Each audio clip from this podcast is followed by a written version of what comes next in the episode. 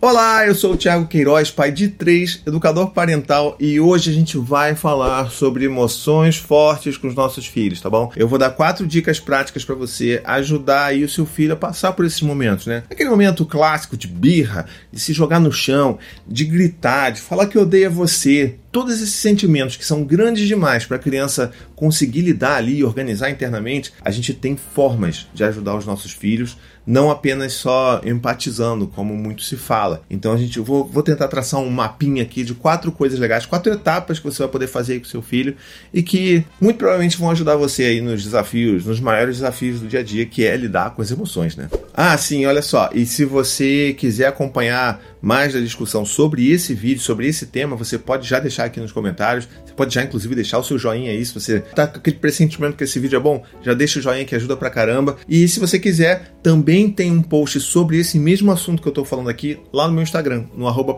oficial, tá bom? Você vai encontrar lá uma referência digamos, escrita para ser mais fácil para você recorrer ali no dia a dia, tá bom? Então vai lá, visita. Eu vou deixar o link aqui também no, no na descrição para você ver esse post, já favoritar, enfim, tudo para facilitar a sua vida, né? Porque a gente precisa de coisa que facilite, tá? Então vamos lá. Direto ao ponto, primeira coisa que a gente pode fazer é garantir que a gente vai de criar um espaço seguro para fazer com que os nossos filhos estejam livres para sentir aquilo que eles precisam sentir. Então, em resumo, deixe-os sentir tá bom? O que, que eu quero dizer com isso? Você, quando estiver vendo que seu filho está passando por um tantrum ali, por uma birra, uma mãe, uma relação muito forte, muito explosiva de emoção, o que, que a gente faz?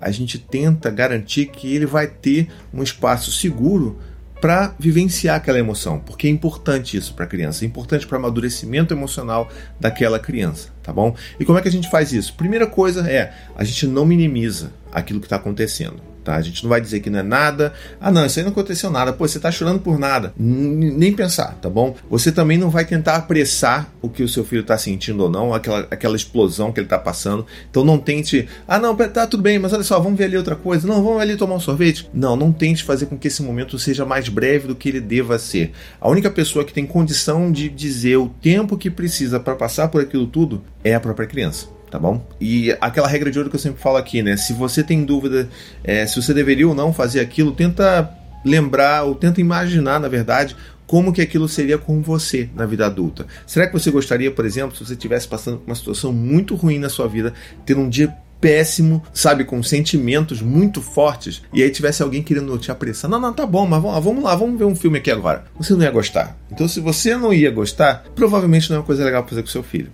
tá bom? Então entenda que a gente precisa garantir esse espaço seguro para os nossos filhos sentirem suas emoções. Não podemos então apressar os nossos filhos e assim, se eles estiverem obviamente em alguma situação de perigo, né, alguma coisa que bote eles em risco, tá tudo bem você pegar a criança e realocar ela para um lugar mais seguro, ou se ela tiver no risco de se machucar ou machucar outras pessoas, tá tudo bem também você fazer um, um movimento de contenção dessa criança, então pegá-la no colo, abraçar ela, conter um braço que vai bater, uma boca que vai morder, sabe? Então, assim, eu não estou dizendo para você soltar a criança no mundo. Você pode criar ali um espaço seguro, né? Por isso que eu estou falando de espaço seguro.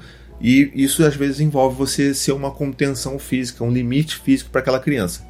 Isso é importante saber. Mas sempre com gentileza, tá? Nada de segurar, agarrar a criança, fazer com que ela fique presa só porque você quer que a criança se sinta presa, tá legal? É apenas para conter e evitar danos físicos a ela ou a outras pessoas, tá? O segundo ponto é para você focar na conexão, tá legal? Isso é uma etapa, uma das etapas mais importantes desse passo a passo que eu tô dando aqui, porque é onde entra a empatia, né? Aquela empatia raiz, vamos botar assim. E é importante a gente entender que a gente precisa primeiro se conectar com os nossos filhos. E a gente, na maioria das vezes, a gente se conecta com eles através da empatia. E como é que a gente faz isso? É validando os sentimentos dos nossos filhos. Por mais que você ache que aquilo sabe, não deveria ser tanto assim, ou se, se, por exemplo, se aquilo acontecesse com você, você provavelmente não ia reagir daquela forma, mas é você, não é uma criança de 3 anos, não é uma criança de 2 anos, sabe? Não é uma criança de um ano, como muita gente reclama que não consegue entender por que, que a criança de um ano não obedece ou tem tantas birras e se joga tanto no chão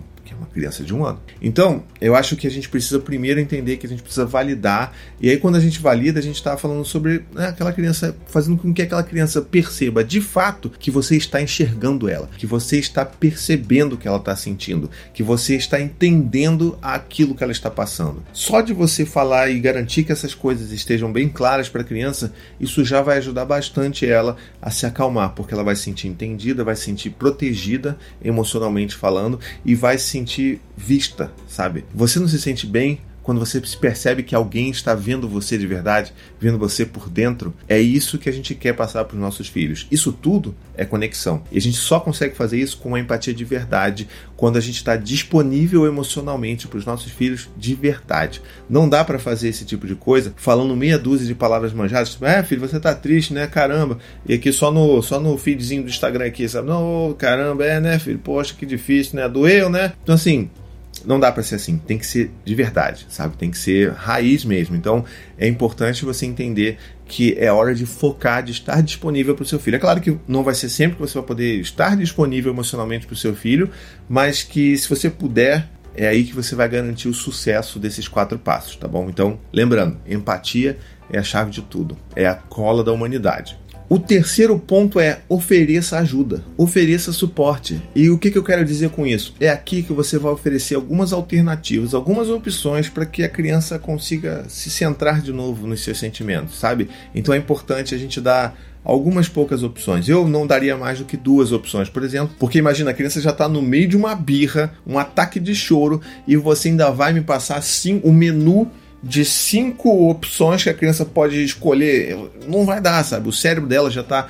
focado no estresse que ela está sentindo, na sensação de, de pânico, ou de medo, ou de raiva, ou de frustração. A gente não pode contribuir para que isso fique ainda mais confuso para a criança. Então, assim, eu diria que ou você pergunta uma coisa de cada vez, ou você oferece no máximo duas opções por vez. E aí, quais são essas opções que você pode oferecer em termos de suporte emocional? Bom, você pode, por exemplo, perguntar se a criança quer colo. Filho, você, você, você quer um colo do papai? Você quer um abraço? Você precisa de um abraço? Isso funciona, cara, hoje, pra Maia que tem um ano, sabe?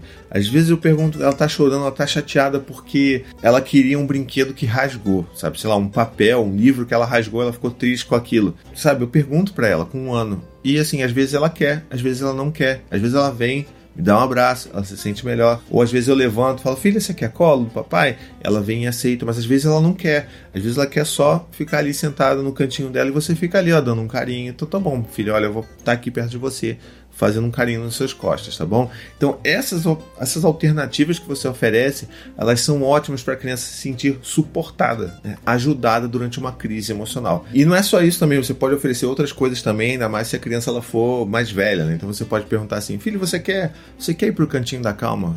Para dar uma respirada, para se acalmar? Você quer que o papai vá com você pro cantinho da calma? E lembrando, cantinho da calma não é castigo, não é cantinho do pensamento, é o oposto disso. Tem vídeo, vou botar link aqui na descrição para você ver o que, que é o cantinho da calma, tá bom? Então você pode perguntar também, por exemplo, filho, vamos respirar junto? Eu e você, bem fundo e junto? Vamos lá, respirar até um, dois, expira, expira cinco vezes. Vamos respirar com o papai? Você quer respirar com o papai? Entendeu? É sempre assim, perguntando, vendo se a criança aceita, não é obrigando a criança a fazer essas coisas. Ou, por exemplo, olha, filho, vamos pegar a nossa garrafinha da calma e vamos, vamos olhar ela e vamos esperar ela terminar de balançar ali e vamos ver o que, que vai acontecer com ela. Ou vamos brincar de assoprar a vela, que é um outro exercício que é ótimo para você né, fortalecer ali a respiração. A vela, respira, a vela. Então, assim, tem várias coisas que podem funcionar e que a gente pode dar aos poucos ali para a criança para ela se sentir suportada, tá bom? Só fazendo um parênteses aqui, eu mencionei a garrafa da calma, ela é um recurso muito legal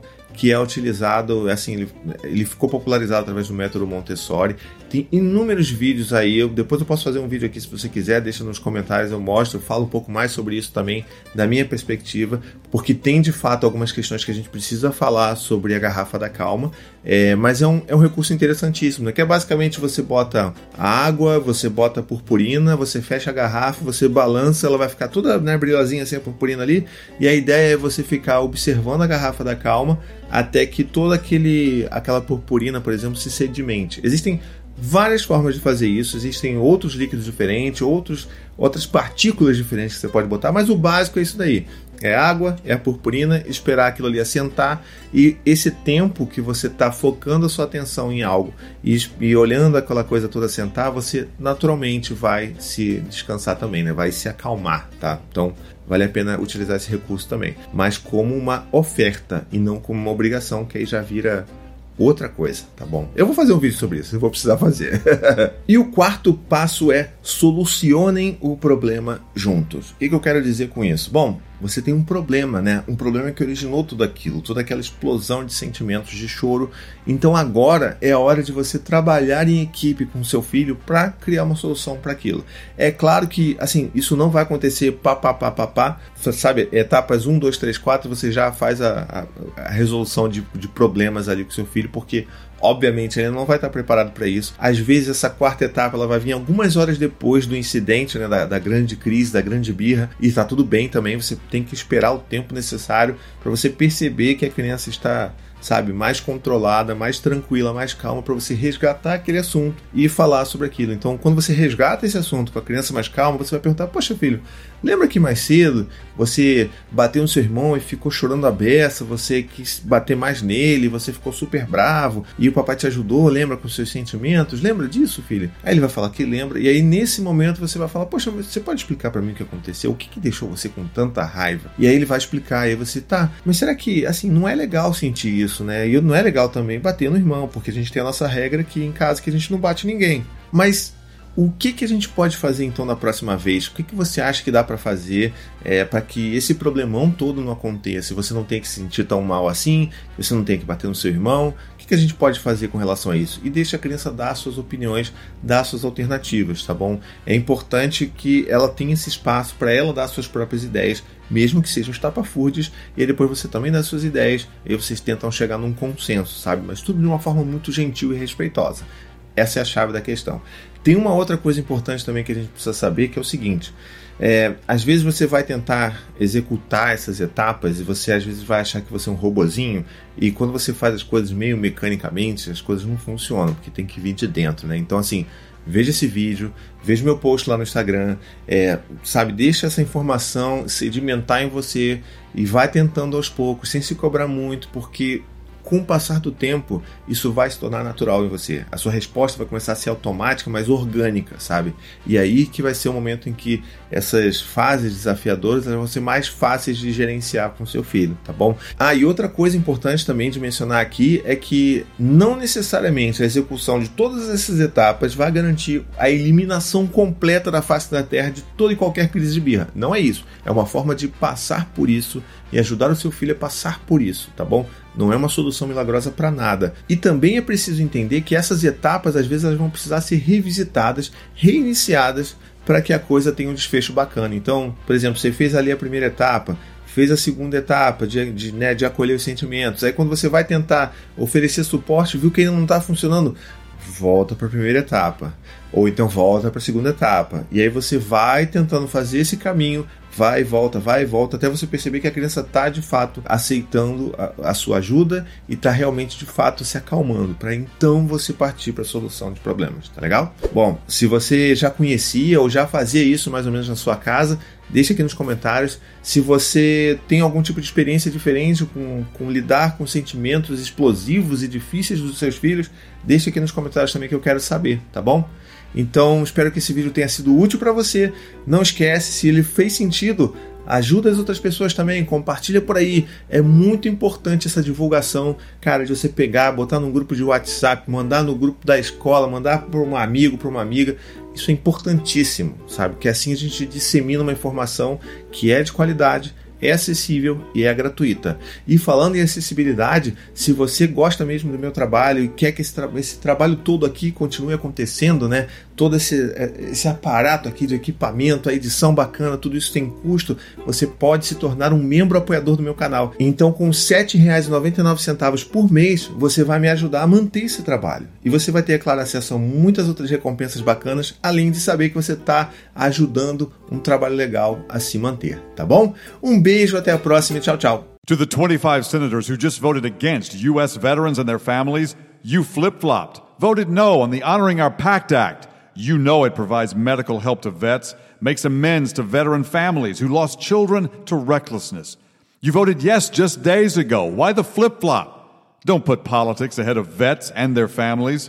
To everyone listening, contact your United States senators today. Demand they vote yes. Make the Honoring Our Pact Act law now. Paid for by SO.